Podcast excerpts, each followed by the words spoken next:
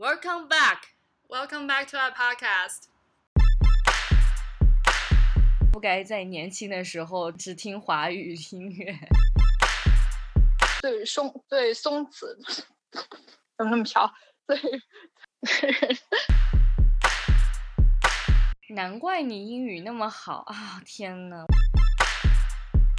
你要上去喊麦吗？出麦！我都不知道该怎么说。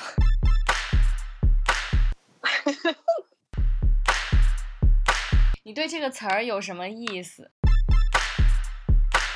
生完不需要，我觉得生完就那种放给我妈听，我妈会喜欢的音乐。这门槛哪来的呀？就如果那天在黔灵山公园放这首歌跳舞的话，我一定是艳压群芳。我觉得。C A T cat cat fight cat fight。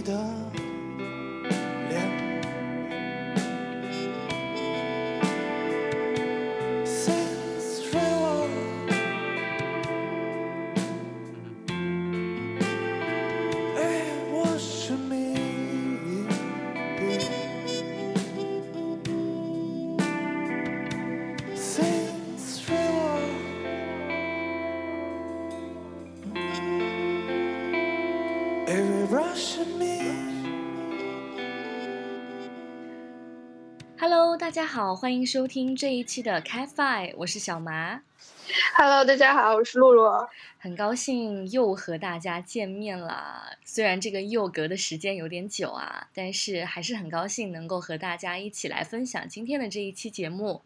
那我们今天的话呢，会聊一个呃，相对于前几期节目来说比较轻松一点的话题，因为我们讲了一些比较沉重的女性的议题啊什么的。今天就准备开心的来聊一些娱乐性的一个话题。嗯那其实呢，咱们今天这期就是特别命途多舛。其实本来已经录好了，然后录完了以后发现那个 音轨有一轨没录上，然后结果今天又重录，这是我们第二回录，这也是我们好像也不是第一第一次录二回了吧？但反正就是一期特别命途多舛。是第一第一次录，对对对，因为我们以前会就是蕊一下节目，但是我们蕊节目的时候并没有真正的在进行流程嘛。然后今天 暴露了我们现在不蕊节目的事实。我们蕊了，我们蕊了。录这一期节目的时候，我们花了三个多小时，哎，就是我们我们之前嗯有提前就是蕊好，然后就聊得很愉快。结果由于我的疏忽，就是真的是因为。真的是因为我太久没有就是录节目了，可能是回了趟成都，整个人都骨头都松了，我觉得。不是，所以敬告各位听众，千万没事儿不要去成都。就少不入熟，真的是老人家说的是非常有道理的。我回来之后，我可能连录录节目该用什么样的耳机来录这件事情都忘记了，所以导致我们今天要重新录。夸张了。而且我突然发现，Anyways，、你突然发现什么？我突然发现，就是我们的节目终于就是犯了那种知名节目都会犯的错误，所以我表示很开心了。就是 因为我之前听的几个，对我之前之前听的几个比较有名的电台，然后他们的那个主播和嘉宾都有出现过这种有一轨没有录上的情况，所以我突然一下就释怀了。我觉得可能这是我们节目在往一个好的方向 发展的一个对对对一个一个很好的一个那些对。就是录视频的那些也也是，就经常看了视频，他们都说这是我第三次、第四次录了什么什么什么。就是好在这个节目的话题呢，是我们都比较愿意去谈论，而且都是充满了很多美好的回忆的这样的一个话题，所以我们可能在录第二期的时候也会保持一个比较好的状态吧。那就赶紧告诉大家，咱们今天是要录什么话题啊？我们不是说要录很轻松的话题吗？那这个夏天虽然夏天已经是算是过完了，但是因为天气还是这么炎热，热那乐队的夏天的这个热度真的是非常非常的高。我们最近也是在非常非常热衷于去观看这样的一个乐队类的综艺节目，所以我跟露露这一期就是想来简单的聊一聊这样的一些乐队的一些故事和我们对这个节目的一些看法。对，其实一开始也没准备做这个节目，因为现在那个做关于乐队夏天的节目就是专业的那种比较多啊。但确实，我们两个作为乐迷来讲，还是有挺多话也想聊一下，所以就还是决定来做一下今天这个节目。今天呢，主要是对我们现在已经观看了的几期来进行一个整体的一个观感的一个阐述吧。其实提到这个节目的话呢，就会嗯让人马上就想起来自己原来小的时候听摇滚乐啊。追那些乐队啊，那样的一个回忆，所以说现在聊起来都感觉特别激动，对吧？是的，但是我可能没有你那么小时候啊，就是你可能听的更早期一点。那我听的时候呢，可能更多的是受你在大学里面对我的启发，所以呢，在就是要开始自爆了，是不是？就是在大学里面的时候呢，因为在成都嘛，所以比较方便去看各种各样的演出。那因为有一支 local 的乐队就是比较活跃，那那个时候我们看的比较多的一个演出，就是来自于就今年也参加了乐队，到底是谁呢？此处应该有装备。就是也是今年有参加月下，并且目前的战绩也还不错的马赛克。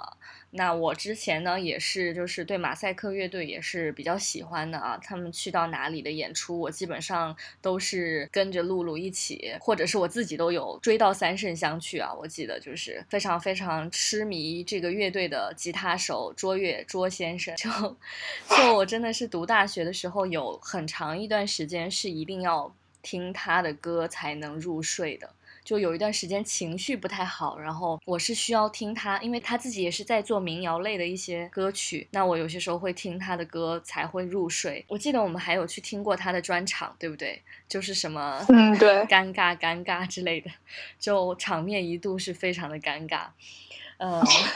这个也是我就是追星的历程，也是非常的尴尬。因为读大学的时候就非常害羞，所以每次去到那种乐队的现场，就是我都是一个很惊的人，然后就躲在远处或者躲在露露的旁边，就是看着舞台上发生的默默的欣赏。对对对，就是不太活跃的那种。就可能换现在的话，性格会真的是变化之后，可能会比较比较活跃，或者是比较敢于去呃表现自己对这个乐曲的喜爱啊。或者是就是可能就都舞起来了，就就这种。就是说到对卓越的喜爱呢，就是他有一首歌叫《青年》，然后就真的是每年的，就包括现在啊，因为我已经真的是有四五年，就是没有怎么认真的去听华语的音乐，但是在每一年就是五四青年节的时候，我真的会打开音乐播放器，然后去找到卓越的这一首歌叫《青年》，然后去听一遍，觉得自己有一种不忘初心的感觉，就是还具有仪式。是感，对对对，就觉得自己也是那个青年，然后就并没有忘记自己上路的那个初心，所以就真的是一个习惯了，就是每年都会做这样的事情。当然，现在卓越已经很火啦，就是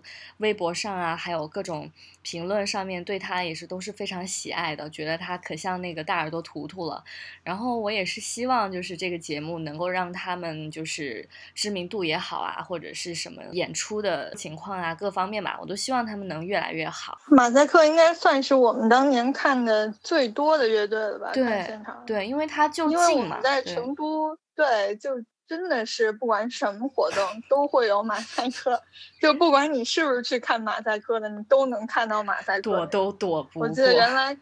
对，看最多就是马赛克，然后还有海龟。嗯，对。然后那个，其实生完虽然也是成都的，但他们年纪大一些。没有啊，李哲年纪小。可是欧波他们年纪大一些，我们听那会儿生完应应该已经算比较有地位的了，所以就不是那么经常出来，就有时候去，嗯，他们开个专场啊，或者在哪儿有活动的时候。然后去看生完，然后也能连带看上马赛克那种。我看我其实也特别喜欢生完，然后呢，但是我可能也是比较喜欢那个李哲嘛。然后李哲比较当年比较吸引到我的一点是他的蘑菇头，因为我有一段时间也是蘑菇头，然后我就留意到他也是一个比较闷闷的一个蘑菇头在那个。边上，其实可能我喜欢的那个乐手都有一点类似啊，都是那种好像有闷一点的，不是那种特活跃的那种，比较腼腆的是吧？比较腼腆，然后又比较稍微害羞一点吧，就是其实可能是很闷骚的啊。然后呢，他们的手都很好看，就是我每次其实，在台下我就真的是挤在那个边上，然后看卓越的手，看李哲的手。就 确实也很荣幸吧，我觉得在成都能有这么多机会去接触到这些东西，包括今天我在跟我同事说到月下的时候，我告诉他就是参加这些节目里面很多乐队我都是看过现场的，然后他都觉得哇，就是你运气怎么这么好，然后我也是觉得就挺荣幸的吧，就还有跟卓越的合影，哈哈哈哈哈。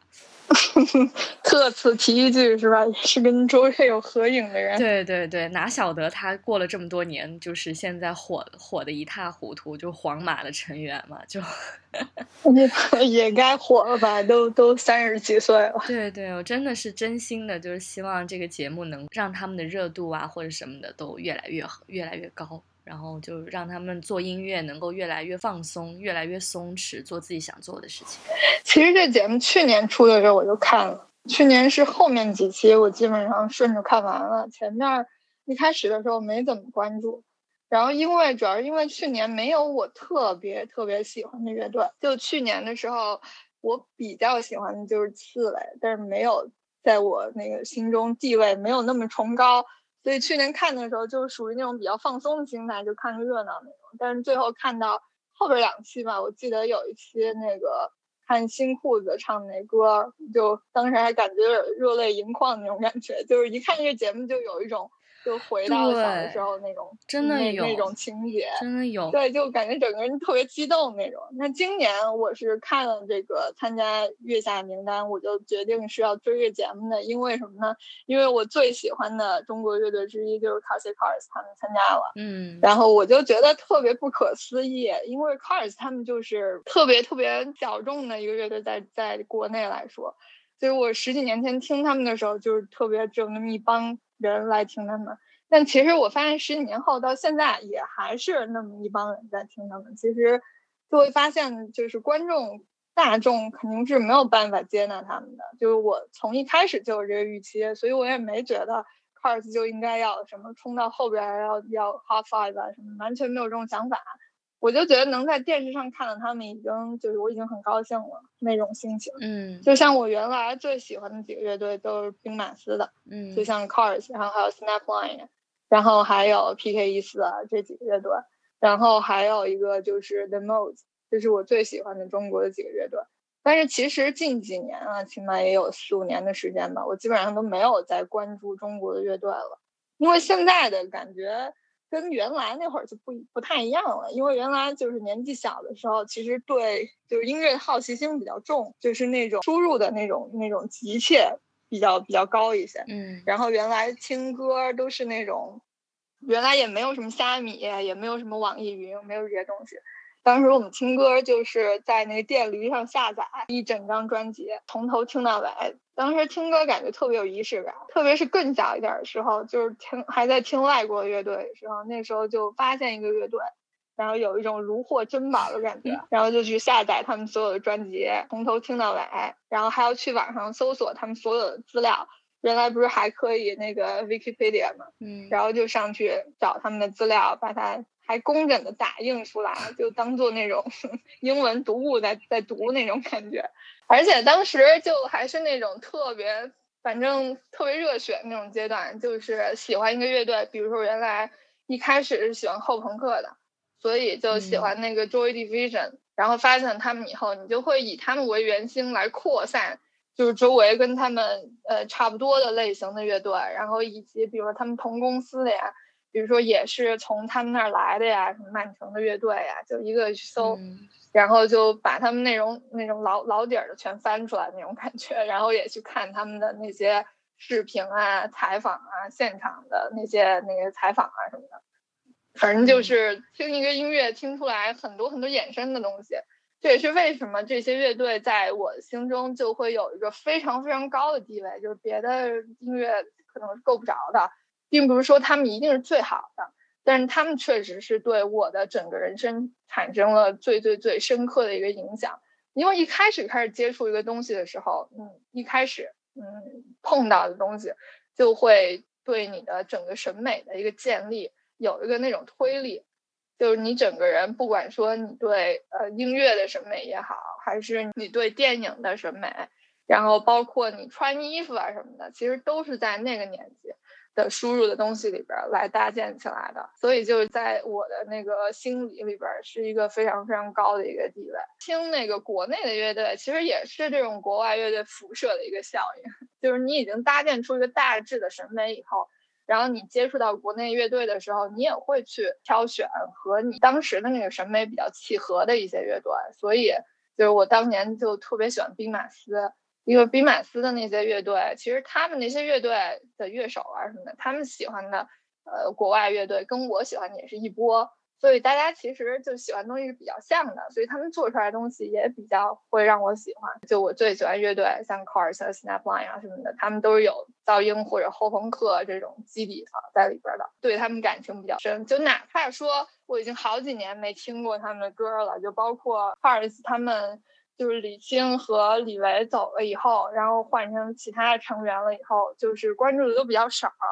但是你现在就是因为这一次月下嘛，然后又有有点重拾当年激情那感觉，重听他们歌的时候也还是觉得那么好听，就和原来感觉没有什么差别，所以我觉得这还挺神奇的，重拾自己那种儿时的欢乐的感觉。而且我觉得就是这次节目的话呢，也是有一些我好多没听过的乐队了，有一些年轻的乐队是我之前从来没关注过的。然后也有一些老一点乐队是就是风格和我喜欢不一样，原来也没关注过的。然后就是这一次的月下，就让我有这么个机会听了一下他们的歌，我觉得还挺好的。就比如说像今年的那个就人气王五条人，五条人我之前也没听过，但是我之前知道他们的时候，他们已经很火了。但他们在我的认知里边，就他们那个火红的程度，就和那个二手玫瑰有有有一点像那种感觉。反正当时在我认知里啊，事实是不是这样我也不知道。但是我也一直都没怎么听过他们歌。结果这次上节目以后听他们的那个音乐，我觉得我还挺喜欢他们的。很多观众都特别喜欢他们，他们不是又被捞出来了吗？就反正他们在就天各种被淘汰，然后被捞，被淘汰，然后被捞的过程越走越远。就感觉就是这个节目投票的这种乐迷啊，就是为了捞五条人而存在的。就我主 一个捞人节目对对对，每天都在捞人。就是那天 Carsy Car 的那个微博还发了一个一个成语的解释，叫“车毁人亡”。车毁车毁人亡的含义就是，呃，晕车车和五条人在第一轮都被淘汰，所以叫车毁人亡。哎，我还挺风趣的呢。就是其实这个节目我也是今年才开始看的，因为去年的时候确实刚刚出来的时候，我有一点难以接受。就是我觉得他们是把以前的这些好的乐队拿出来，就是让大家去认识或者了解。再加上去年应该是有痛痒参加，对吧？因为我不太敢面对痛痒的一些歌曲，所以就 怎么你要自爆了吗？没有，就是因为呃，就因为和痛痒有些嗯没有办法言说的过去。啊，不是这话说就是出来感觉有歧义。没有没有没有没有，不要乱不要乱来，就是嗯，是因为痛痒的歌曲啦，就是以前听痛痒的歌曲是有人介绍我听的嘛，所以、你就老实说了呗，就是他原来有一前男友特别喜欢痛痒，然后对，就是就会带我听各种就是他们所有的歌，然后他还会用吉他去弹呐、或者怎么样，所以有一些歌曲我可能有一段时间都是设置成铃声的，所以我没有办法去接受我就是听他们的现场，或者是听到那些老歌，就是我可能会有一点难受，或者是受不了之类的，所以我去年没有听，今年就是也是在朋友的推荐下嘛，在我经常去的那个 live 吧，我们看的第一期，然后 第一个出场的就是马赛克，我当时就笑崩溃了，你知道，就他们在台湾打架的那个，然后我整个人就。我觉得太幼稚了吧！这几个人怎么就还没有长大？就是，就好像这种故事，就这种故事就发生在我们读大学的时候，我应该就觉得哇，怎么，我就会觉得哇，怎么，哇，就怎么这么这么这么幼稚，或者这么嗯这么燥，对吧？然后结果就发生在现在，就还会有这样的情况，我就真的当时笑的我真的是合不拢嘴，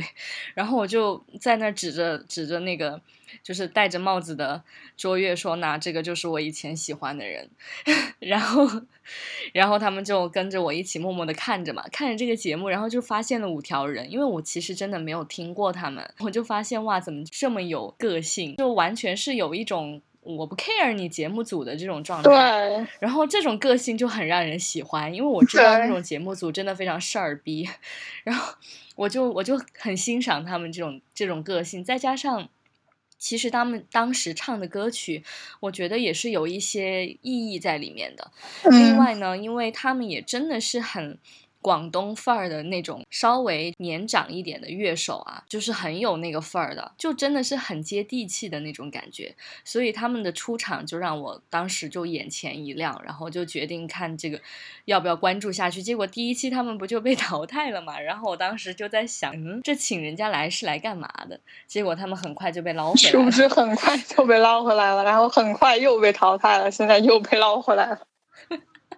就可能这一这一季整个一季的线索就是围绕着五条人是否被捞回来，就是是否被淘汰，是否被捞回来，如何被捞回来，就是怎么样赚进观众的眼球，然后把他们捞回来。我觉得这是这一期的一个最大的一个槽点或者最大的一个热点。对，而且我觉得其实很明显能看出来，节目组就是在消费五条人的高人气，因为他们人气特别高，因为他们的音乐又不是说那种就是感觉很高级啊，然后那种很文绉绉的那种音乐，他们。不是，他们就是非常市井的，非常生活的，非常贴近你我的东西。这也是我特别欣赏他们的一点。我觉得他们是所有这些乐队里边在舞台上最 松弛的乐队。我觉得他们在舞台上呈现出来那种松弛的那种程度是让我非常欣赏的。就是有一种特别就混不吝那种，就我不 care 你，就我想怎么演就怎么演。就他们演的这那两首歌，两首他们的歌，我觉得都特别好。第一首那个那个手风琴一出来，我就觉得特别酷。然后后边嗯，就这个上个星期演的那首，我也特别喜欢。我觉得那股劲儿就把我给抓住了。所以我觉得他们算是今年我还收获到的，我觉得比较可以的乐队。那除了他们以外，还有没有其他乐队给你留下比较深的印象呢？嗯，今年的节目，因为他今年请的稍微资格老一点乐队嘛，那我肯定是比较赞重塑的，因为重塑。在我的记忆里面，我就一直是很很赞他们，就一直都是那种觉得他们很厉害的。然后今年因为听他们改编的那个《一生所爱》的时候，我就觉得，就是哎呦鸡皮疙瘩起了一身，就确实觉得这首歌也好，然后他们改编的也好，包括明姐的 那种非常有范儿的状态也好，我确实是很喜欢他们。但他们因为是老资格的乐队嘛，就是。就是很理所当然的喜欢，我觉得没有没有任何问题。然后我印象比较深刻的还有一个白皮书，白皮书这个乐队我也是第一次听他们的歌，比较打动我的是清河的那一首歌曲，就是可能我比较就是去抓他的那个当时的那个歌词，然后还有他唱这首歌他想要表达的那个意思，我觉得我在某一种点上跟这个。主唱是非常契合的，所以当时他唱这首歌的时候，我我也非常的感动，就我觉得就很厉害。这一点很有意思啊，就是听他们歌的时候，你会去关注到他的那个歌词的部分。但我个人的听歌习惯，我从来听第一首歌第一遍的时候，我都不会去关注到歌词。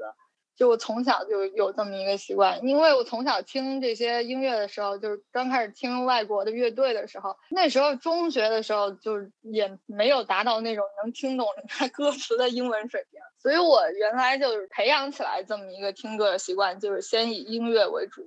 所以白皮书也是一样。我在听到他们的时候，他们那个音乐的风格就完完全全是我喜欢的，就后朋克。但是特别有趣的一个现象就是，他们虽然很好，就是我能够完完全全认识到他们是一个很好的乐队，然后他们的那个音乐作品是非常有表达性质的音乐作品，这也是我完全能 get 到的。但是由于接触到他们的时间的缘故，就是他们没有办法和我产生就真正的情感的链接了。我觉得这也是一个我自己有在思考一个我觉得有趣的现象。我感觉就是在你接触艺术作品的时候，不管是哪种形式，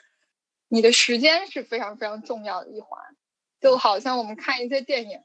就如果我第一次看那个岩井俊二那个《利益周的一切》，那会儿我还很小，可能初中的时候吧。当时对我就有一个非常非常震撼的那种感觉，就是那种伤伤痛文学的那种感觉，然后我就特别喜欢那那个电影，然后包括到现在那个电影对我来说都还是非常非常有感情的。但是我就想说，如果那电影是我大学了以后才看的，我绝对不会喜欢，就没有办法走到我心里边。所以这个音乐同理，我觉得我原来会喜欢 Cars，喜欢 Snapline，他们也是一样，就是说我接触的年纪。就那个时候，我就是脑海里边就是像相当于有那种硬盘分区一样，可能分给这个类型，分给噪音或者后朋克的那个硬盘，当时还是没装什么东西的，所以接收到这种类型音乐的时候，对我来说印象就比较深刻。然后到后期就听的同类型东西比较多了以后，那我比较有印象的还是一开始我听的那些这种类型的音乐，这种类型的乐队，我最喜欢的还会是他们。然后再出新的这种类型的音乐的时候，不管他们有多好，就有点感觉是我那硬盘已经满了，就装不下他们那种感觉。所以我觉得这还是挺，就是怎么说呢，有点可惜那种感觉。就是我觉得对一些新成长起来乐队也非常不公平，就是没有办法去接受他们。但我转念又一想，就是他们作为一个年轻的乐队，肯定也有很多年轻的乐迷、年轻的受众。那他们对那些乐迷来说，很有可能就是 Cars 他们对我来说的那种情感，所以我觉得这样子就是一代一代的翻新往复，然后就是大家都会受到新的音乐人、新的声音的一个影响，我觉得这才是最有趣也是最有意义的一点。是的，因为像这种乐队也好，音乐啊，或者是影视作品，其实都是跟就是时间是有很明显的一个关系的。就是你在一个时间段，你可能那个心境啊，你接触的东西是不一样的，所以可能对你的影响也是不一样的。就像我可能就突然一下，就是从这种华语音乐的这种视角，突然一下我就转到去听嘻哈，然后就可能就。会脱离一些，就是现在华语乐坛的一些状况了。就这个也是人，就是人的一个状态发生变化的吧。你刚刚说到歌词这一点啊，因为可能原因是以前听周杰伦的歌，所以以前不知道歌词，这歌就没法唱，你知道吗？对，就一定 就一定要去把周董的歌词搞清楚，然后才能跟着他唱。旋律当然也是很重要的一个环节，但可能因为我对音乐的涉猎并没有你那么广，就是说你听的类型比较多，那我听的那个类型还是很有局限性的，所以我可能在我的局限的范围内，我就觉得旋律的差别上面就是在第一观感上是很明显的。但是呢，我会去细细的可能会看一下它歌词的深意，如果它歌词比较好的话，我可能会更愿意去多听几遍。我觉得这是挺有意思的，就是大家听歌的习惯不太一样，所以经常看这节目的时候，就会看到一些弹幕，包括我看那个德夏嘛，也是一样，就是他们也有一些弹幕就会说，就是像那个 Max 和 Julian，他们不是不懂中文嘛，特别是 Max 他不会中文的。然后就会有观众就在弹幕上说，就说这歌他们不懂歌词的话，好像这个乐队会吃亏了呀什么。就但在我的那个认知里边，就完全不会有这种现象。我觉得歌词这个东西给这首歌加分嘛，可以说是。但是我觉得它并不是决定这首歌好坏的一个一个标准。因为我特别特别特别喜欢一个乐队，就是 Jesus and Mary Chain，你也知道，我当时还坐了二十几个小时硬座去。去北京去呃去苹果去看他们的那个，当时在音乐节他们过来了。我特别喜欢这个乐队，但他们乐队写的歌词跟屎一样，就全部都是那种比较浅的东西。然后把他们和我喜欢另外乐队 Joy Division 的歌词一比，就感觉高下立判那种。但是也完全不影响我对这个乐队的热爱。所以这我觉得就是人不同的人不同的那个听音乐的习惯，我觉得这个特别有意思。可能还有就是是因为是在听就是偏华语类的歌曲音乐的时候，可能会去关注歌词。嗯，养成这习惯了是吧？对，当听到比如说那种嘻哈的那些音乐的话，其实我百分之八十都没有在听他在唱什么。你想想听明白他唱什么也不容易，关键是。就像前两天你发给我的那个、那个、那个视频里面一样，就是我真的不知道你说麻辣鸡的那个吗？卡卡迪 B 啊，哦就是最近他，对最近 Cardi B 的那个就是非常火，在榜单上爆排火的那个歌，我真的不知道他唱的是什么，直到你发给我的时候，然后我才发现仔细的看竟然，是这种狼虎之词。就这种歌能能上第一，就是在我们这儿想都别想了，就咱们就可拉倒就就这样吧，就 还有你刚刚也提到的那个呃重塑，重塑也是我好多好多好多年前听听过的乐队，但我也是一直没有和他们产生那种情感上的链接，就是他们就还不错吧，但是也没有真正打动到我。但上个星期他们改的那个《一生所爱》确实改的非常好。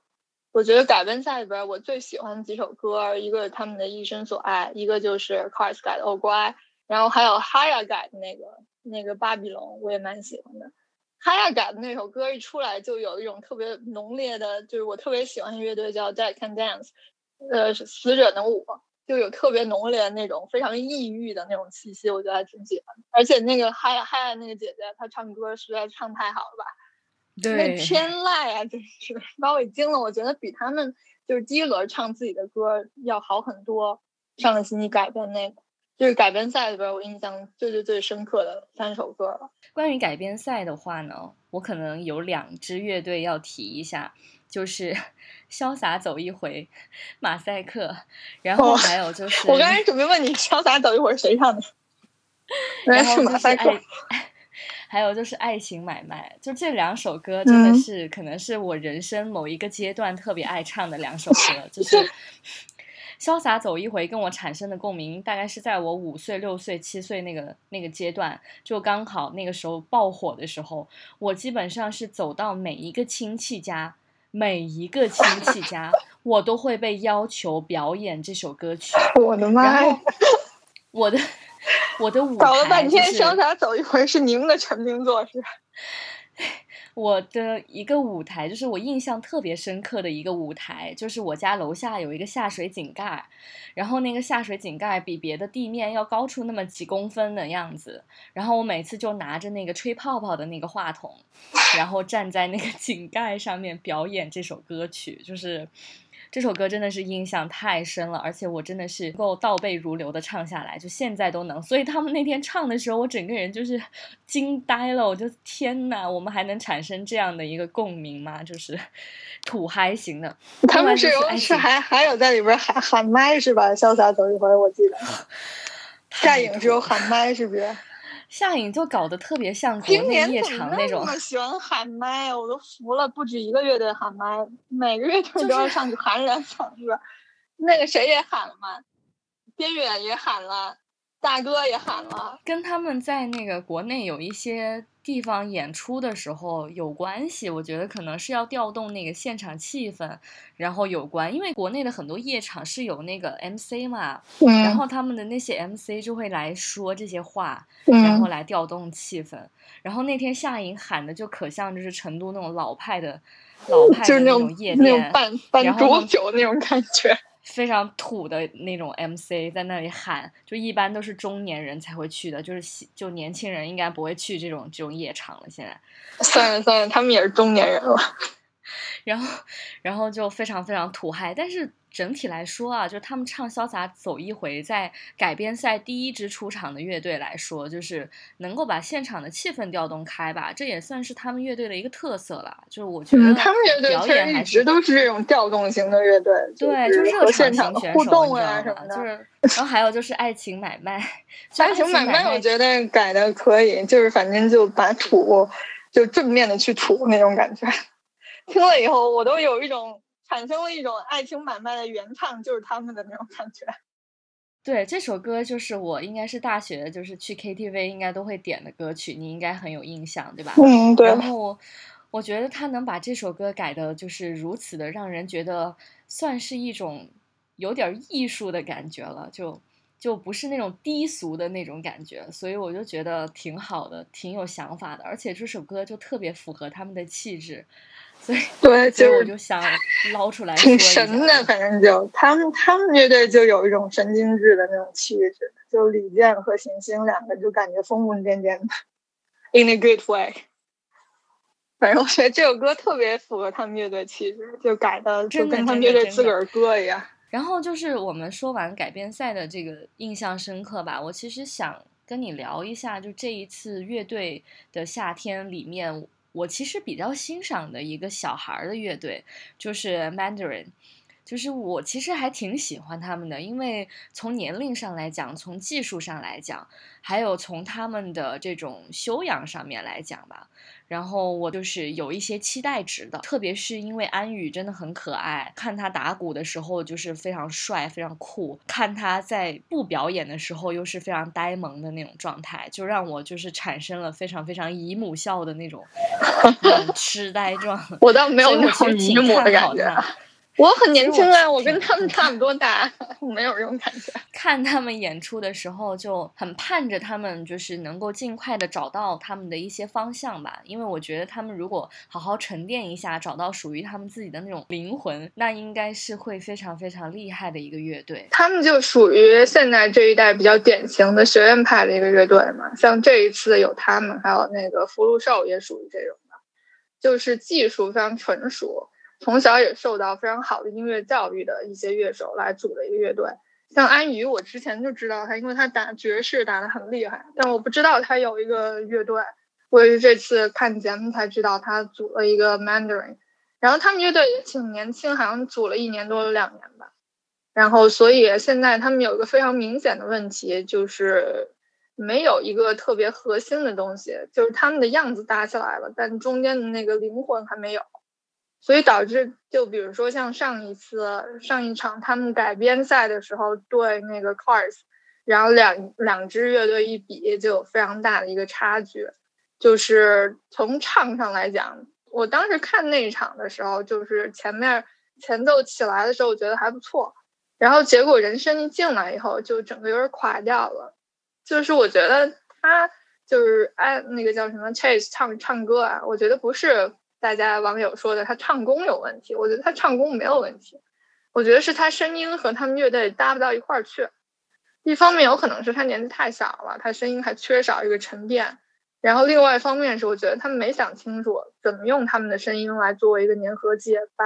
他们的乐器和音乐粘粘合在一起。我觉得现在 Chase 作为主唱没有做到这一点，所以我觉得他们之后还需要就是多去往这方面来思考，因为他们的技术确实是非常好的，就像那个安宇的鼓，肖俊的吉他就是弹得非常好。但是就是你光弹得好没用啊，又不是玩节奏大师是吧？就是你还是 得有你自己的东西。然后从我现在听他们三首歌，因为我就听过他们这三首歌，就在节目里边演的这三首。第一轮唱的那个 Echo 是我觉得里边稍微好一点的，然后第二期改编那个有点太拉胯了，那个声音，我当时听那首歌的时候，我第一的感觉，然后那个 Chase 他声音一出来，我第一感受就是觉得那首歌突然就变得特别像那种仙侠主题的电视剧的片尾曲，他声音特别给我那种感觉。反正整个就把那个音乐给给带跑了。然后上星期这这这首歌，然后我看大家反应都都挺好的，这首歌就说比那个白歌好好很多。但是我自己觉得啊，听了上星期那首歌，我是有有被难听到。为什么我觉得有被难听到？我觉得我这个觉得它难听可能有点太主观了。就我不光是看他们这首歌来判定它难听的，是他们乐队整个这个充满了 Radiohead 影影子的这个气质，就是在累积到第三首了以后，我那个愤怒值有点爆发了，你知道吧？就是一开始听，嗯，就那样吧，就还好，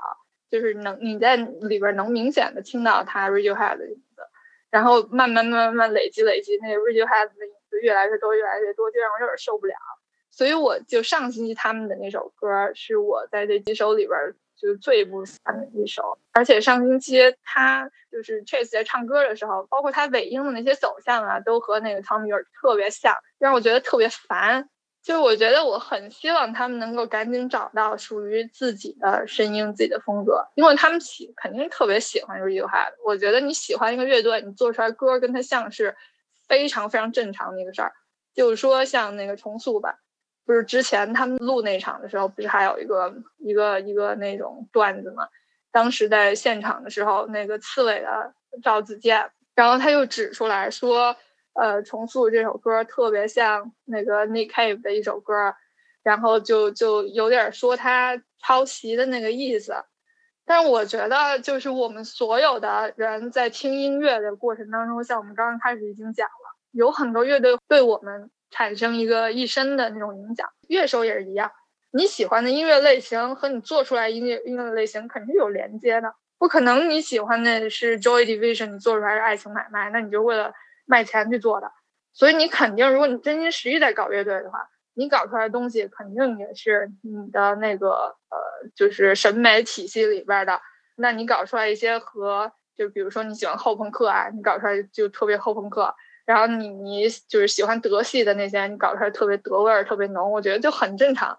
所以像那个呃，Mandarin 他们做出来的音乐就有很浓厚的那个 Radiohead 的影子，我觉得 OK 这一点。但问题是，就是如果你做一个乐队，你只做到你喜欢那种乐队的型的话，这个也没有办法走远。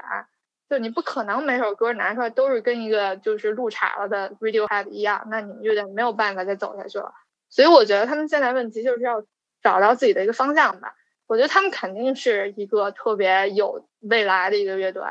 像他们年纪普遍要稍微小一些，那个 Chase 年纪非常小，所以说他是那种天才型的。他在十几岁的时候就发歌了那种。然后我还就看了这节目，我特意去那个 Spotify 上搜了他歌来听，然后也是做的是那种现在非常时髦的音乐。就是我听他自己的歌，有一些就是纯电子像，就是现在非常火的 House 那种类型的，然后也有有人声的，然后就就给我一种就是中国的 Weekend 的感觉。就虽然不是我喜欢类型啊，我自己肯定不会听这首歌，但是我能感受到肯定有很多年轻人会很喜欢他，所以我觉得他们是一个就是肯定会有很多，并且会有越来越多的音乐受众的一个乐队。那正是因为这样，那他们更需要迫切的去找到属于自己的音乐的内核的东西，这才是最重要的。所以我觉得他们乐队是算是一个比较有前途的吧。但是他们现在不是在网上被黑的特别惨吗？就是因为这两场比赛，然后一场是和 Cars 比的时候，Cars 那那一首对。Cars 那首《哦乖》，当时在那个场上比分的时候，Cars 的歌反正大众不喜欢是太正常了，不可能大众都喜欢他们歌。但是当时场上那个比分，反正两个队大众的分都不高。然后 Cars 是他们当时的那个好像是二十个专业评委吧，然后只有一个人没给他们分。他们专业评委评分是只有零分和两分两个选项，要么你就不投。要么你就把你的两分给他们，然后当时他们得了三十八分，也就只有一个人没给他们投，所以就是专业评委对他们的认可度还是比较高。Mandarin 他们的专业乐迷的那个分就低一些，但是整个分就被，因为他们只差了五分嘛，被淘汰了。整个分基本上是被那个超级乐迷给投走的。据说是张亚东老师就当时给了 Cars 一分还是两分还是三分，我也不知道到底是哪一个。然后给了 Mandarin 满分，据说怎么回事儿？就是你看这几场比赛也能看出来，张亚东老师非常非常喜欢 Mandarin，就他对他们的那种热爱，简直就是那种 不吝表达那种，就是每顿顿夸那种。我觉得就是也很可以理解，因为你从张亚东自己个人气质都能看得出来，他就会喜欢这样。怎么说呢？感觉比较高级的那种东西，就是他们特别他们和五条人一比，张亚东就会。不喜欢五条人，就很喜欢 Mandarin。但我觉得张亚东喜欢哪一个乐队都没有问题。但我觉得有一点是我比较觉得存疑的一个地方，就是我觉得你作为一个超级乐迷，一个专业的人士，因为这四个超级乐迷里边，他的构成很明显，马东肯定主持人嘛，他就顺带投一投。然后周迅就是一个典型的乐迷，就是他就是那种我喜欢这个我就喜欢，我不喜欢这个不喜欢，他也不需要做一个什么什么专业的解释，你让他解释，他可能也不一定解释得出来。他就是那种纯直觉型的，就是当场表演，就是打动他他就好，打动不了他就不好，他也说不出所以然。然后大张伟就是在这个圈子里边已经很多年了，然后以及张亚东在这个圈子很多年了，所以他们两个应该扮演一个稍微专业一些的角色。但我觉得大张伟和张亚东比起来，就是大张伟就高了一层。为什么？就是他对你可以看出来，这个比赛里边他对不同音乐包容程度比较高。就不管是那种金属类型的呀，然后或者是像他本来就很喜欢 Cars 嘛，他也自己有表达，像 Cars 这种的，然后还有一些比较就温一点的乐队，比如像椅子啊什么的，就是他包容度比较高。那张亚东老师就属于那种。好，我就是喜欢 Mandarin。那 Mandarin 和谁比的时候，我就是要把 Mandarin 高分给投上去，我就是不给另外那个乐队分了。我觉得这一点有点太狭隘了，因为他作为一个这种这么专业的，在那个圈子里边这么多年的，也非常有地位的一个制作人、一个音乐人，但是他对音乐的传播这种态度，我觉得是不是有违他的这种专业程度啊？因为我觉得作为他来讲，一个公允。这是最基本的。有的人有可能会说，这只是一个个人喜好的问题。我知道这是一个个人喜好的问题，就是你喜欢哪个，不喜欢哪个都很正常。但是我觉得你喜欢和你不喜欢，不能说这个乐队好还是不好，并不是说你不喜欢东西它就是不好的东西。就比如说我讲我不喜欢重塑，但不代表重塑不好。就我喜欢不起来白皮书，不代表白皮书不好。就我在现场，我哪怕知道我不喜欢白皮书。但是我根据他现场的那个表现，我肯定也会给白皮书很很高的分儿。所以我觉得张亚东在这点就是非常，用华东的话来讲，就是我那是我的遗憾，就感到很遗憾，就没想到他是这么狭隘的人，跟他人设有点崩了。因为我不是也在看那个隔壁的那个节目《明日之子》嘛，朴树和他是同等地位的人嘛，对吧？朴树就完全和他是完全不一样的一个呈现的一个态度。我觉得看了那个《明日》以后，对朴树也太圈粉了。朴树人太好了，他就属于那种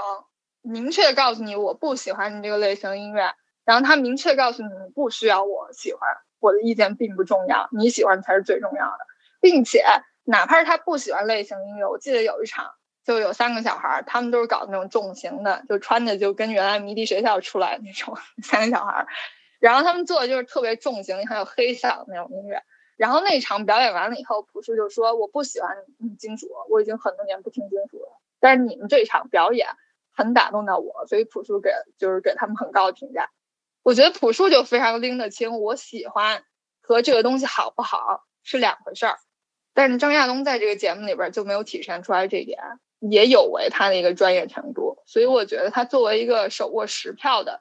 这么一个高权重票票数的持有人，然后他以这样的投票方式进行这个比赛，对乐队来说是非常不公平的。而且包括他就是对五条人的一个评分，据说他给五条人一分，然后也是给 Mandarin 满分。其实上个星期五条人和 Mandarin 那场，就是我刚刚已经说了，我对 Mandarin 那首歌就是我就是觉得不好听，但是五条人那首歌反而非常打动到我。就是他们唱第一首的时候，就是那个道山靓仔的时候，我觉得还挺，就旋律还挺好听的。但是我觉得上个星期这一场，我是有体体会到五条人的魅力，就他们那种松弛感，就是在上个星期这一期，就是非常有触动到我，就在台上那种感觉，然后以及对那首歌整体的一个呈现，非常打动到我。我觉得他们那个整体来说，比 Mandarin 那个歌高了不知道多少。就是一个有灵魂的一首歌，以及一个，嗯，只有只有技技术堆砌的一首歌的一个区别。然后张亚东也是这样的一个给分形式，也是让我觉得非常不理解的。就是他们这两场，然后专业乐迷其实给到分都不高。对于 Mandarin，其实很多人就会在骂专业乐迷啊，然后说他们怎么怎么样。其实我觉得是这个名字给他们惹的祸，他们并不是不不应该叫什么专业乐迷，应该叫从业乐迷。因为他们里边很多人都是这个圈子里边真实在这个圈子里边工作了很多年的人，所以你要说发言权，他们绝对会有的。而且，我就我看他们的投票来说啊，他们比较重视的一个就是当场的那首歌表演的音乐性，这是第一个。这是比较客观层面的。还有一个比较主观层面的是，他们会对一些乐队的那种感情比较深的，就是所谓的情情怀分，他们会给出对来。就为什么就是现在网上不是很多人在黑那个 Joyside 吗？嗯然后就说 Joyside 这个名不副实啊，就给出来分怎么会那么高啊？我觉得黑 Joyside 的人是没有经历过，就是当年 Joyside 那个年代的人。就是我原来也是，就是 Joyside 我还蛮喜欢的。然后就是当年他们他们解散我还哭了来着。然后就是就是他们确实当年在嗯摇滚圈里边是一个不太一样存在，就是一个特别辉煌的那种乐队，就是他们特别有那种摇滚精神的一个乐队，我感觉是这样的。而且就是当场的那些专业乐迷有很多也是跟他们就是有很深的感情牵绊的一些人吧。所以我觉得他们给那个分儿确实是一个情怀分为主。就目前为止啊，到我作为一个 Joyside 群的乐迷，看他们到目前为止的表现，我确实也不太满意。就跟我记忆当中 Joyce 太不是一回事儿了。我记忆当中 Joyce 是自由的，就是就是年轻的这么一个乐队。我觉得现在他们重新出来了以后，因为他们年纪也也有那么多了嘛，然后那个经历也不一样了。就除了边远，他还是这么多年还一直在做音乐。他有一个叫浪的乐队，然后有一点儿那种就是做不一样的东西。除了他以外，像呃那个那个刘浩，然后是开了这么多年的酒吧，是在 Joy 在解解散以后他们开酒吧了。他跟刘飞两个人开的，然后他们那个酒吧现在也是作为一个中国摇滚乐的一个地标吧，可以说很多乐队都从从他们那儿出来的，包括去年。火的不行的盘盘尼西西林，就是从他们那儿出来的。然后还有今年的那个，就我们俩都表示挺好，那个白皮书，也是从他们酒吧办的那个比赛里边出来的一个乐队。然后另外就是那个红卫，红卫现在就是因为他，我们看节目也知道，他去做了好几年生意，是什么种蘑菇呀什么的。然后我之前还在跟我一个姐妹的聊，就说。就我之前看了两眼红卫的微博，就从这个比赛了以后，然后发现他就近几年生活就是什么去那个跳一下马术啊什么的，就是完全感觉和原来生活就不一样了。所以就是他们的个人的阅历啊、经验啊什么的，就是人是会改变的嘛。所以我觉得可能也不能要求他们再跟原来一样了，因为他们也不是原来的他们他们那那一群人了。所以他们可能成熟了吧，只不过我觉得他们可能还没有能够把自己内心上的经历过这些事儿，这些成熟和他们的音乐衔接在一块儿，所以就我觉得他们现在比较有点脱节的原因。而且就是上一次第一轮的时候，他们上来唱一个中文歌，就是我都有点惊讶，因为他们原来从来没有中文歌，全是英文，就是第一次听他们唱中文歌，我都有点惊讶。而且还有一点。就是大家都在说，如果说让他们鼓手也出镜的话，可能他们人气就变高了。他们鼓手就关中嘛，关贝了，就是原来圈里边最最帅的一个鼓手，真长得特别帅，就是那种美少年那种。他包括现在都特别帅，但是好像因为他好像签了一个什么个人约，就没有办法露他脸，所以他都没有镜头，也不参加采访啊什么的。但他是特别帅，所以有人就说，如果关贝勒出来，就没有人骂 George 了。就感觉是个看脸的一一一个节目，但是我没想到，就刘浩还圈了不少粉，现在大家都觉得他特别可爱，嗯、因为他在台上那种、嗯、那种表情特别多，特别搞笑。我觉得他人还挺好的。就原来有一年，就他不是跟那个后沙的王子，他们还有一个乐队嘛，叫赌鬼。然后有一年我在小酒馆看他们，然后演完了以后，就他他们还请请我们喝酒啊什么的，就人还挺好的。可能就是开酒吧这么多年那种，就是交际的能力比较强吧。反正我就觉得情怀分给的最最多的肯定就是 Joyside 了。呃，达达达达那个情怀分就是又是一个我没经历过的年代，就是像很多网友没有经历过，对，就像很多网友没有经历过 Joyside 一样，就是我是没经历过达达的，达达可能是八零后嘛，比我们要大一些的。所以我对达达歌听起来是无感的，我就觉得那个彭坦的声音这么多年都没变，特别少年，我也是挺佩服他的，都这么三三十好几了，还有一种那种特别少年的感觉，一点那种中年油腻都没有。反正我只感受到这一点。木马的话，我原来挺喜欢的，就他们前两张专辑我非常喜欢。然后我觉得木马是那种非常典型的、很华丽的那种舞台，特别是上个星期的改编赛，就是最后呃不是改鸡皮编赛，疙瘩都起来了。就是最后那个达达不是又 call out 他们吗？然后他们上来唱了一首第一张专辑里边儿歌《舞步》，这首歌我特别喜欢。就是他们第一张专辑的时候，就是嗯，大哥他唱法的还不一样，和后边那种特别抒情的唱法的他不太一样。就第一张的时候就显得特别粗糙，不是说不好的那种粗糙，就是那种好的粗糙。我就特别喜欢那种粗糙感，就有点那种 low 发的感觉。反正那张专辑我特别喜欢。当然这首歌呢，就由于歌词的原因，就是它的命运就是一定会被改，所以上来第一第一句歌词就被改了。本来它原原来词是春天老师们死了，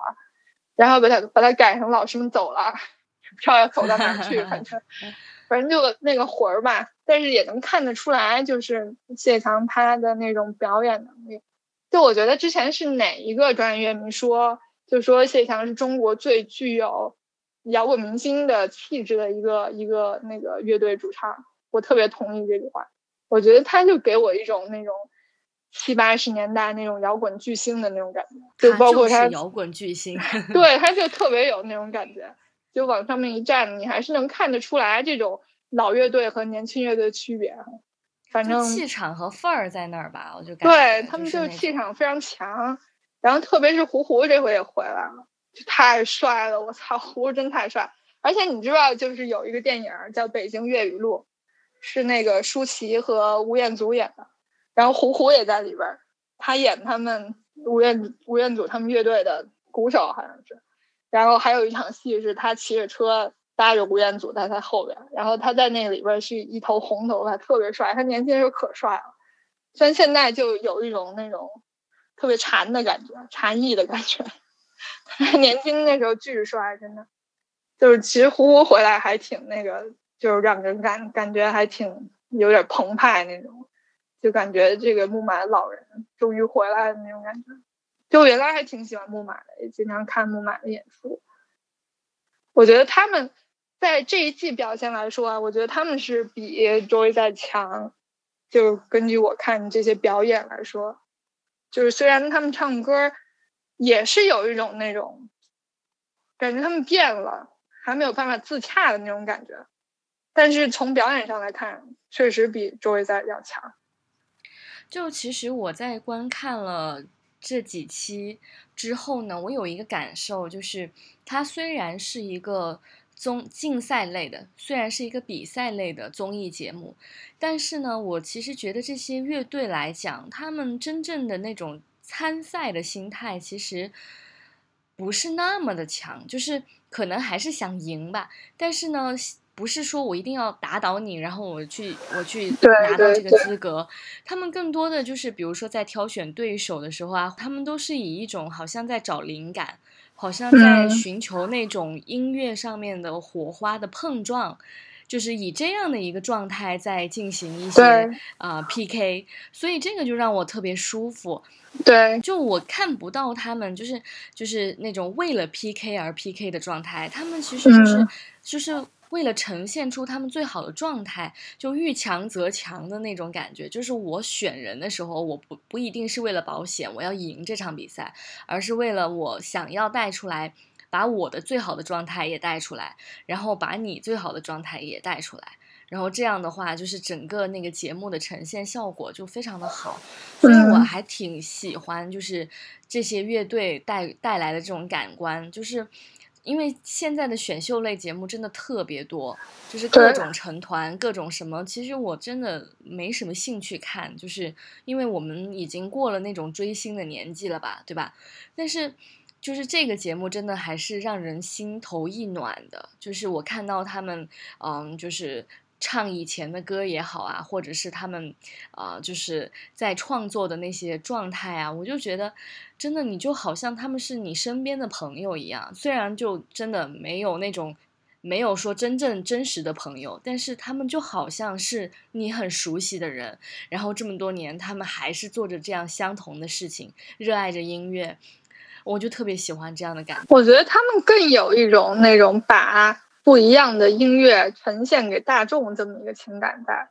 我相信里边大部分乐队来参加这个节目都是为了这一点，就是输赢是次要的，就更多的是呈现一个不一样的音乐生态。因为咱们国家的这个音乐就是场景确实是比较狭隘的，就从现在流行东西啊什么，就是 idol 做的那些音乐啊，还是以一个比较时髦为主。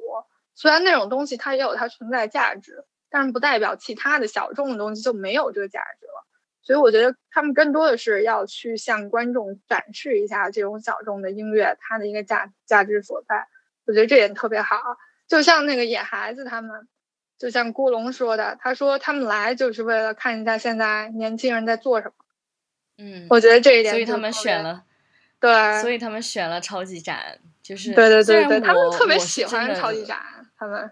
我是真的，嗯，可能不太对我的胃口啊，就超级展的这种演绎方式，但是我能理解，就是我我也愿意去听，就是说我可能不会作为首选的那种，但是我听到的话，我也会为他们的这种音乐而鼓舞，我觉得是很好的一个状态。之前啊，我觉得他们几个小孩儿就是很日系的那种感觉的，对就是特别中二，对吧？对对对，但是我觉得那个那个主唱那个酸特别可爱，那个女孩儿。嗯，然后结果就是当他们在跟野孩子 PK 的时候，然后出现的那一幕的时候，其实我说实话啊，我真的被这几个孩子所打动了，就是对就可能换我当时第一反应，我根本想不到，就是我马上我就要退赛，因为我要嗯尊重他们，就是我觉得他的做法。挺让我佩服的，因为他们作为年轻人来说，他们可能更有一些就是野心，或者更有一些嗯参赛的欲望。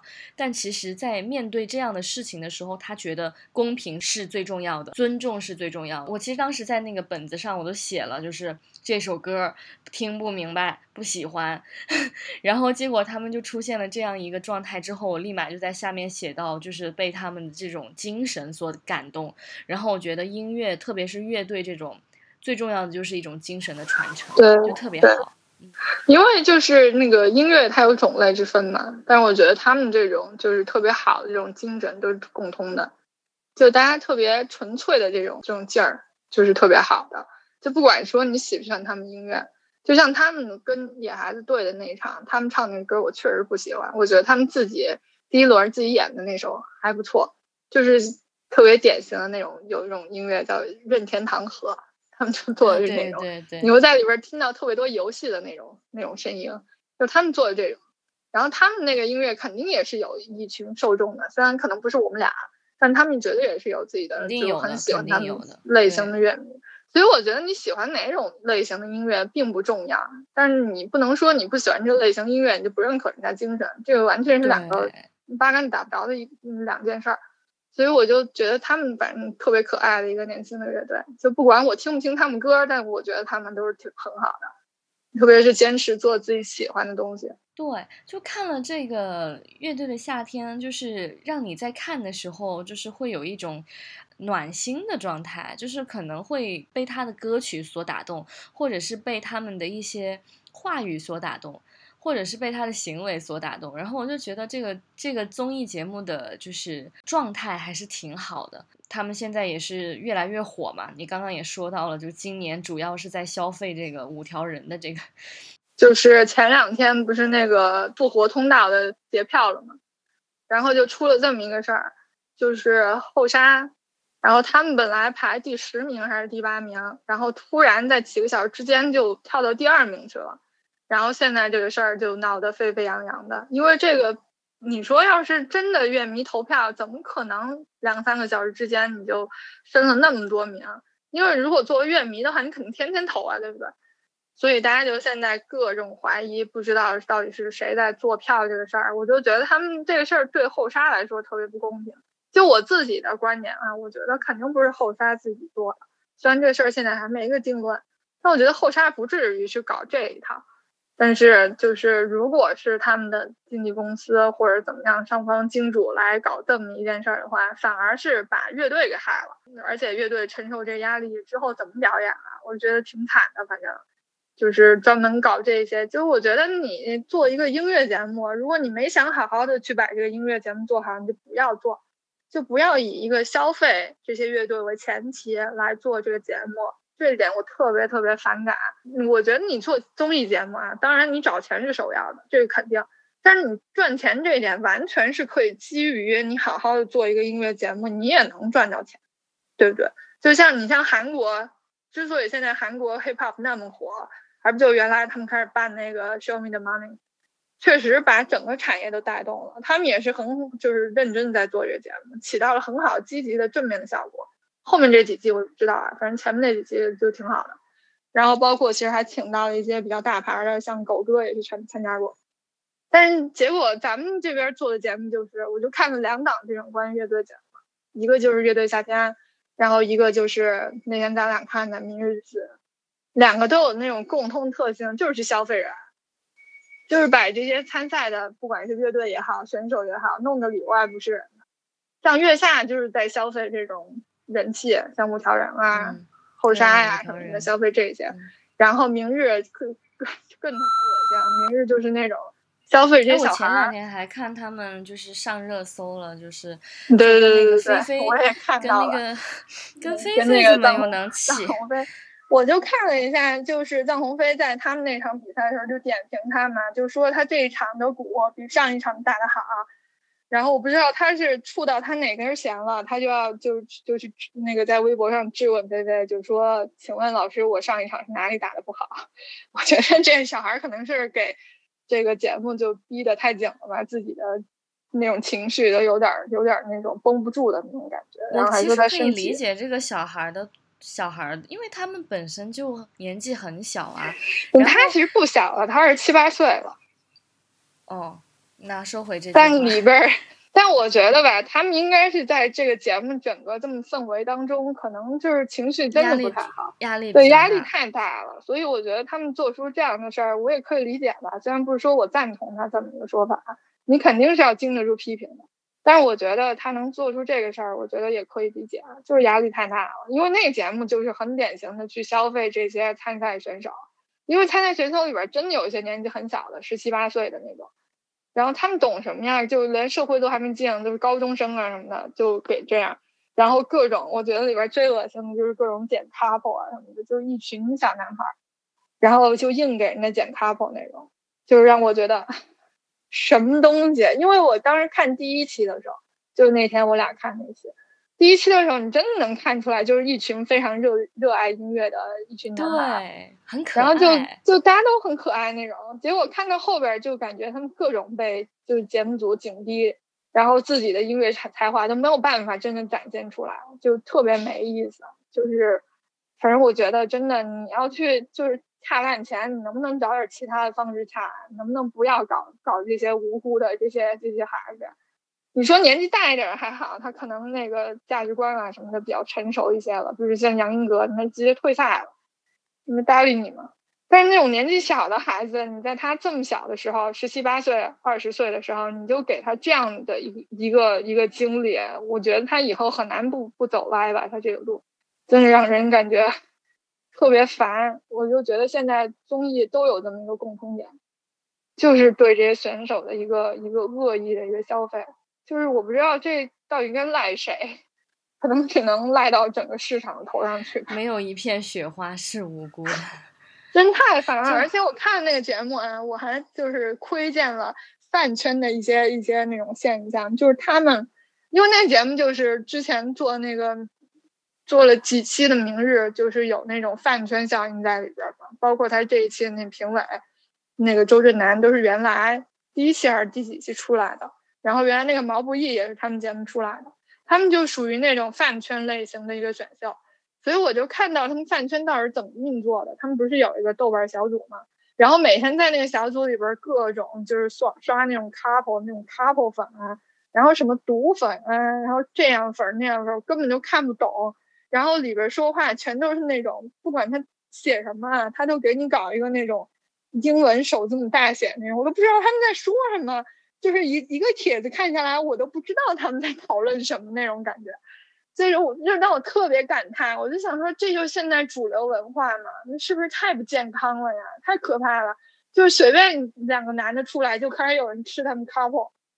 然后那种就是比如说里边有一个，就是我们都觉得特别可爱那鼓手，个子特别高那个小鞠，嗯嗯嗯，然后他和他那个 rapper 队友就拆队了，然后拆队了以后，我就看到好多那个 rapper 队友的粉丝，然后就来攻击这个打鼓的这个小孩儿。这小孩儿他好像才十七岁还是几岁，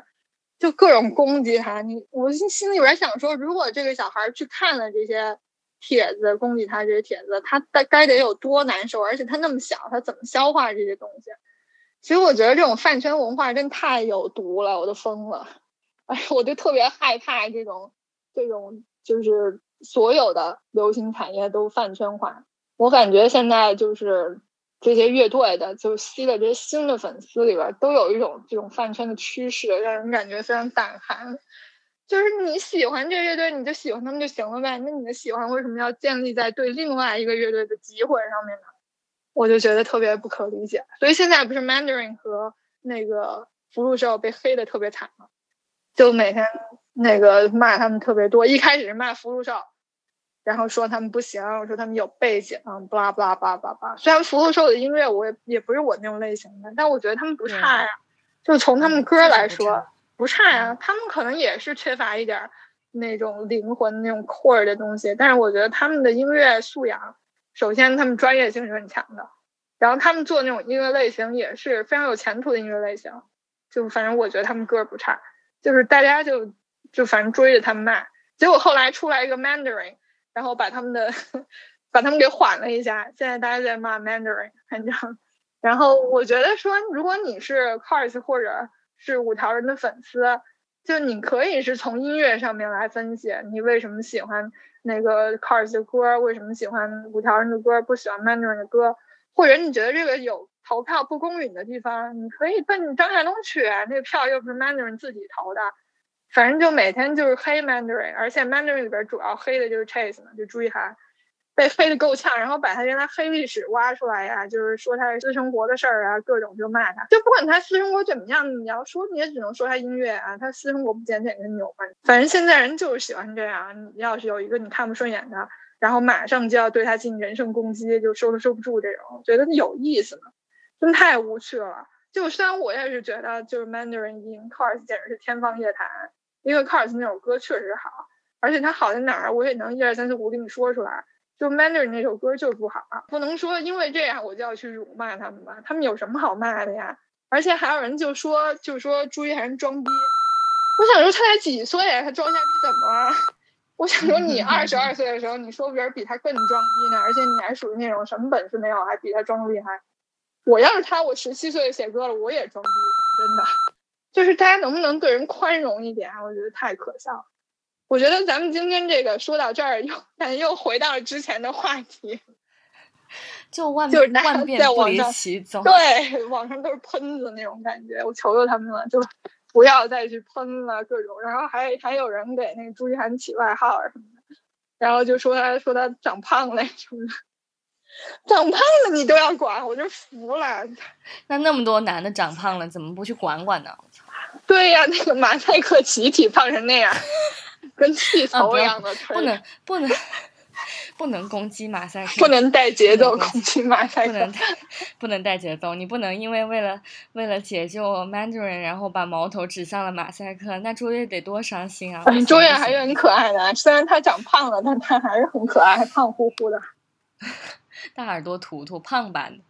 哎。其实就是我们刚刚聊了这么多啊，就是其实也是真的是非常喜欢乐队，也是非常非常喜欢乐队给我们带来的这些美好的回忆也好，或者是对后续的一些期待也好，我们就特别希望这些综艺节目啊，它不要过于的去娱乐化他们。我们觉得有这样一两档，或者是以后越来越多的这样的节目，去关注到各种各样的音乐类型。这样都是特别酷的事情，但是我们也希望就是大家不要去过分的去娱乐化他们，因为我们还是希望就是我们能够呃听到的东西，就是能够让大家都有机会去听到，就是然后这样的话，大家才有才有资格去辨别说，哦，这种音乐我喜不喜欢？哦，我不喜欢，那我不喜欢我就不要再听了嘛，那我可以再选择别的音乐。就是我觉得这样的平台是给我们一个接触更多更多不同类型的音乐的一个机会，所以我觉得我们就像这些个娱乐公司也好啊，我觉得他们在做这些事情的时候，其实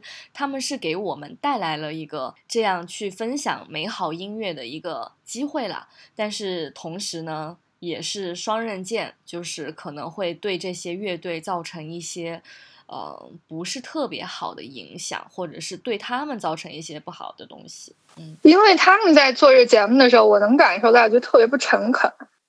就是作为这么一个节目来说，你到底你想表达的是什么？你做一个节目，你总得有一个自己想表达主题吧？那我相信你要做一个乐队节目，那你总得就是把你最起码，哪怕你要差这钱，你最起码你把乐队的东西搞清楚了，你再来吃这烂钱吧，不然你心里不亏得慌吗？就比如说像做这么一个节目，这么好的一个机会，各种不同类型的乐队，然后在同一个舞台上竞技，那你对这种各种类型不同的乐队有没有给观众进行一下科普？就一个，比如说重塑，比如说白皮书出来了一个后朋克乐队，能不能就顺带介绍一下后朋克是一个什么样子的，是哪些类型的，哪些经典的乐队的，大家可以去听听看的。比如说金属的，为什么它衍生出来这么多不同的类型？像这个舞台上有好几支金属乐队，它怎么区分的？这种最基本的这种科普型知识，不应该通过你的节目来传播一下吗？反而是把它做的就是极度娱乐化，然后有一些东西就是人气不高的乐队直给剪掉了。就像之前那个，呃，第一轮的时候，好不容易我就看了三个星期了，前两个星期我就追着看，我等着看 Cars，就看到他妈第三个星期 Cars 才出来，结果出来就是后采什么全部剪没了。把他们和生完混在一块儿，这俩乐队到底怎么回事儿？一个都没说清楚。然后反正就是，对，就按人气高的，或者就按反正摩登的乐队，就剪的跟艺术人生一样。然后其他厂牌的乐队就是一句话都没有那种，就是把那个其他的乐队的那种什么生平事迹、做音乐有多苦，家里边爸爸妈妈、爷爷奶奶、叔叔阿姨全都讲清楚了。结果 Cars 那些后台全剪没了。一句介绍都没有，一上来都观众都不知道这是谁呀，就是一点那种科普性都没有。你说要要是拼一下艺术人生，Cars 也有的说呀，他们当时还是 Sonic Youth 的巡演嘉宾呢，这说出来也不比哪个乐队次啊。然后还有生完那个也是剪的，一句也没有了，反正就两个混在一块儿，什么都不说那种。我就觉得这节目到底是不是陈星在做节目呀？就让人特别恶心，不知道这个剪辑团队是怎么在。搞什么东西？而且提到生完啊，我还有一点特别不理解的就是，就是观众的这个喜好到底在哪儿？太难捉摸了。因为在我看到这个阵容的时候，我就想，我说生完肯定是受大家都很喜欢的，一定能走特别远的乐队。结果出来淘汰了，我都惊了。因为你说像 Cars，我当时的那种预先的概念啊，我就觉得 Cars，然后重塑，然后白皮书就属于那种特别小众的，就是大众肯定接受不了的乐队。就他们被就是淘汰啊什么的，我觉得都可以理解，就是两轮啊什么三轮啊走了就就没了那种。然后我想说，生完这种旋律性那么强，然后朗朗上口那么抓耳的乐队，那肯定大家都喜欢呀。结果一上去分低成那样，我都我当时就就震惊了，我惊讶了都。就生完被淘汰那天表表演的曲目是我经常就是会点开去听的，因为就是找一下感觉的那种歌曲，唱这首歌。居然会有观众说，就是他们需要一个门槛去接 受。我不知道这个门槛哪来的，我真的都疯了。我觉得 他们的歌，因为我觉得生生完不需要什么门槛，我都服了。而且就是生完和 Cars 就直接两个剪在一起，对于这俩乐队乐队也特别不尊重。就说白了，这俩乐队都是在 圈内非常非常有声望的，这么十几年的乐队地位的乐队，就这么对待人家，我就觉得服了。而且我都没想到，就是生完在舞台上都没机会唱一下《爱玲》啊什么的，就就这么下去了。反而是重塑，结果重塑这回就被观众特别能接受，我也特别惊愕。我不是说重塑不好啊，我也觉得重塑，反正重塑就是我喜欢那种类型的音乐呗。那我没想到，就是这么一个德味儿这么浓的音乐，就特别冷冷峻的这种音乐能被观众接受。我自己心里边在分析啊。我觉得是不是因为这个节目组把重塑的这个人设给他设立的太好了？因为一上去就有那种知识分子的那种严谨啊，然后特别有个性啊，然后一上来也是华东说话本来特别狂啊那种，然后把这个人设给理出来了，然后就会让观众有一种。哎呀，这个乐队不就高级吗？哎呀，那我要是不喜欢这乐队，是不是说明我不够高级啊？那我干脆给他投吧，有这种感觉。反正我是这么想的。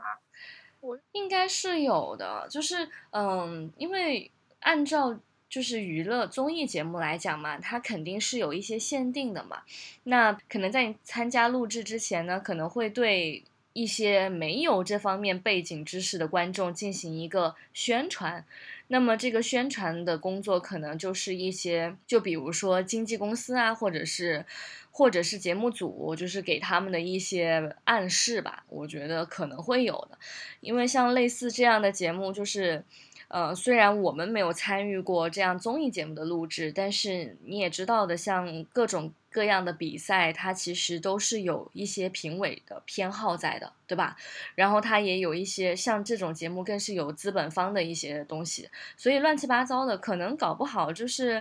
搞不好生完像他们这种早早被淘汰，或者是，或者是他们的那个片段都被剪掉啊，搞不好也也跟他们后面的团队运作上面也有关系，就是猜测啊，猜测。反正就感觉，就是小厂牌拼不过大资本那种感觉，就感觉是摩登天空的夏天，不是什么乐队的夏天。看看接下来，因为这个节目还在继续嘛，我们就看看接下来这个节目会带给我们什么样的惊喜。我更希望就是他的这些，呃，被我们刚才吐槽的东西吧，都能够有所收敛，然后呢，能够让这些乐队就是在紧张的气氛当中发挥出他们最棒的状态吧，然后同时也不要太过于去影响他们今后的那种。那种生活状态，因为我知道这些乐手的，就是连我妈都知道这些乐手平时不容易的，这是我们国内的一个现状吧。就是咱们这些热爱音乐的这些乐手，他们可能在过着一些并不是特别如意的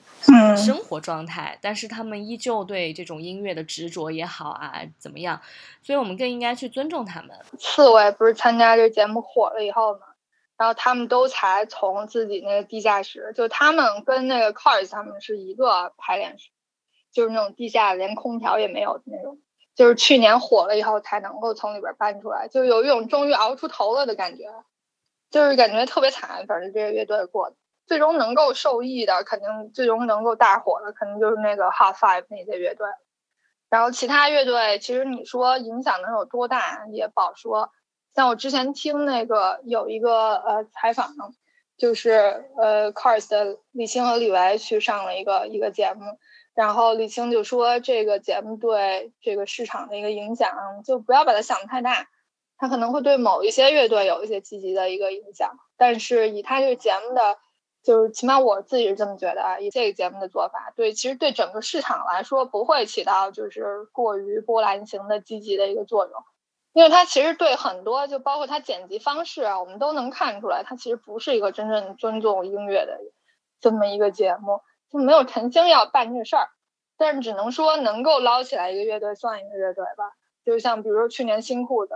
新裤子都多少年了呀？我的天，就终于熬出头了，终于能接一些什么代言啊，赚点大钱了。就靠乐队这一点，终于能赚点大钱。像原来那个刺猬的。子健不就程序员吗？然后所以当时石路要退队了以后，就是子健状态特别差，就跟着就是工作还是也也辞了啊什么的，反正反正就真的有一种终于熬出头的这种感觉。就只能说希望，就是不知道这乐队要办多久啊，这这这个节目要办多久，就希望他一批一批捞上来乐队，反正能捞上来一个是一个，就这种感觉。但是大的环境来讲，还是得靠。就是大家的一个就是共同的努力的目标，我觉得特别是业内的这些专业人士，所谓的这些老师们，他们我觉得他们肩上更应该扛起来这么一个责任，去起到一个就是科普也好啊，宣传也好啊，引导也好啊，能够让大众去有更多的机会去接触到不一样的东西。就像你刚刚说的特别好。就是说，你首先得知道这么个东西，你才能够有所选择。就所以现在很多人都在强调说这个乐队有门槛，那个乐队有门槛。我觉得根本就没有所谓门槛这东西，只不过说我们现在大众的选择面太窄，我都不知道这个东西我怎么去判定它呢？肯定是我知道的东西越多了，我才能够从中有所选择。我们现在还面临的是一个无东西可选的这么一个状态，所以我觉得打破这个状态就需要靠就是业内的。就是各种所谓的专专业人士，对，来进行努努一把力吧。希望大家就是都都有良心一点儿，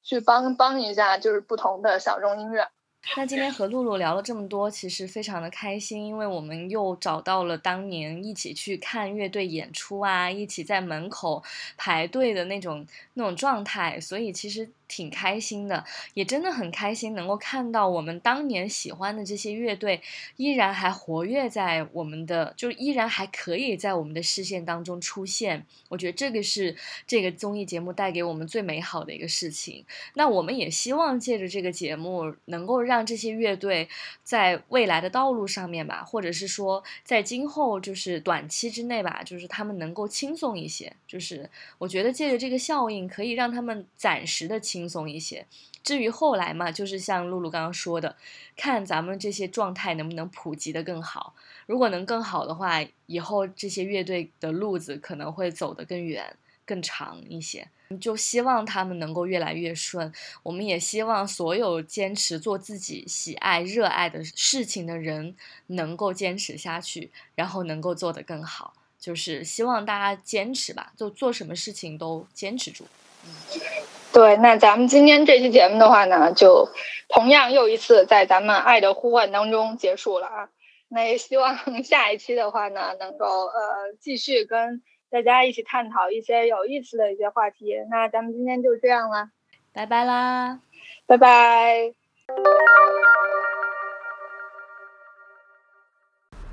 其实关于 Cars 改的这版《哦乖》，我其实有挺多要说的，因为这歌我太喜欢了，改的。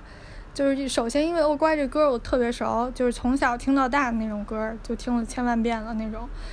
但是呢，我要说一个，就是大家可能会 都来骂骂我、打我的一个一句话，就是《哦乖》是其实是黑梦里边我算是比较不喜欢的歌了，因为我个人的原因，我特别没办法听 reggae，然后就是这歌多年来一直给我一个就是在我世界以外的歌的感觉，就是它就好。但是对我来说，绝对不是最好的那种。但是呢，这次 Cars 他在改的时候，他就把他原本 Reggae 的东西全部拿掉了，然后放进了比较比较 Dark 的那种后棚的元素进去，然后几个不同的元素交织在一起，就特别营造出一种画面感。我在听这歌的时候，我脑海里边产生的感觉就是我像是就是眼睛被一个布条蒙住了。然后被放在一个那种像斗兽场一样的地方在跑，然后有一个声音，然后一直在让我把我的那个眼睛睁开，然后后边有一直有人在追我那种感觉，就特别特别有画面感。就我一向就非常喜欢有画面感的音乐，就比如说我特别喜欢一个音乐人叫做张宏泰的，他做的氛围的音乐就总让我有很强的一个画面感，就我特别偏爱这样东西。然后再加上，我觉得他们这首歌的一个层次做得非常好。从一开始李维他开口唱歌，就是大家很多年都没听过李维唱歌。然后这次里边他加上自己人声，然后到后来守望的声音加进去，然后他俩的声音就是一唱一和，就产生了一种对话的感觉，就让我觉得他把原本的那个主题其实进行了一个往上推了一层。原本是一个就是家内关系的一个呈现，就是亲子。的一个一个关系，一个复杂的这样一种联动关系，但我觉得现在更像是权力方，然后以及被就是接受权力方之间的一个博弈的这么一种关系，就让我觉得其实这个主题其实还蛮契合 Cars 他以往音乐的整体的一个表达性，他那根就是那根嗯骨头的那种感觉。所以我觉得在主题上来说也做得非常好，以及他们的音乐真正的去应和了他们这个主题的一个选择，然后包括从一开始的古典，然后到后边慢慢的人声，然后呃琴加进去，然后呃文师傅他的那个号加进去，太点睛了，简直那种就是氛围的一个一个描绘，真的非常非常非常抓人。然后以及就是后边的一个人生的那种呼应关系，就特别像一个对话的这样一个场景，就是权力双方对话的感觉，非常非常打动我。然后再到就是往上持续的推，就有一种达到 climax 的感觉。虽然这个歌整体的鼓点啊什么听着其实特平的，感觉没有什么太大变化，但是它其实后期加进去的不同的那个噪音，然后和文师傅他的那个号声合在一块儿，就给人一种就是快要喘不过气儿的那种感觉，就让我特别特别喜欢。所以我觉得这首歌是这个改编里边我非常非常感到惊喜的。就是一个作品。你